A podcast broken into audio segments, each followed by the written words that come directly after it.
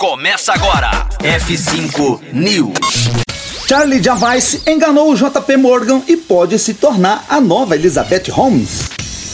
F5 News, seu clipe diário de inovação e empreendedorismo, disponibilizando o conteúdo.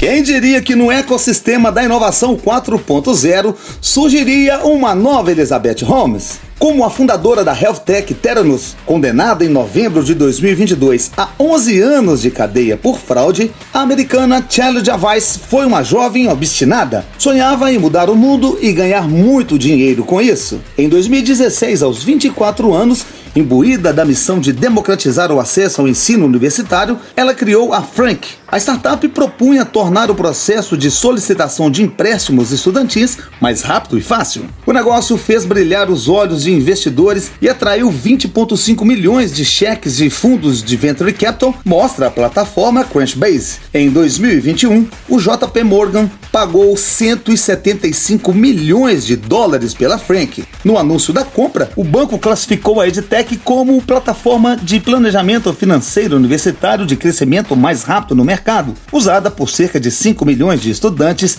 em 6 mil universidades. Conforme revelado pelo jornal americano The Wall Street Journal, Charlie mentiu sobre a escalada de seus negócios na fase de due diligence. No processo aberto pela JP Morgan no final do ano passado, em um tribunal de Delaware, Charlie e Oliver Amar chefe de growth da EdTech, forneceram uma lista de 4 milhões 265 mil clientes, mas apenas 300 mil eram verdadeiros. Ao processo do JP Morgan, Charlie contra-atacou com uma ação na justiça, na qual acusa a instituição financeira de ter fabricado motivos para demiti-la.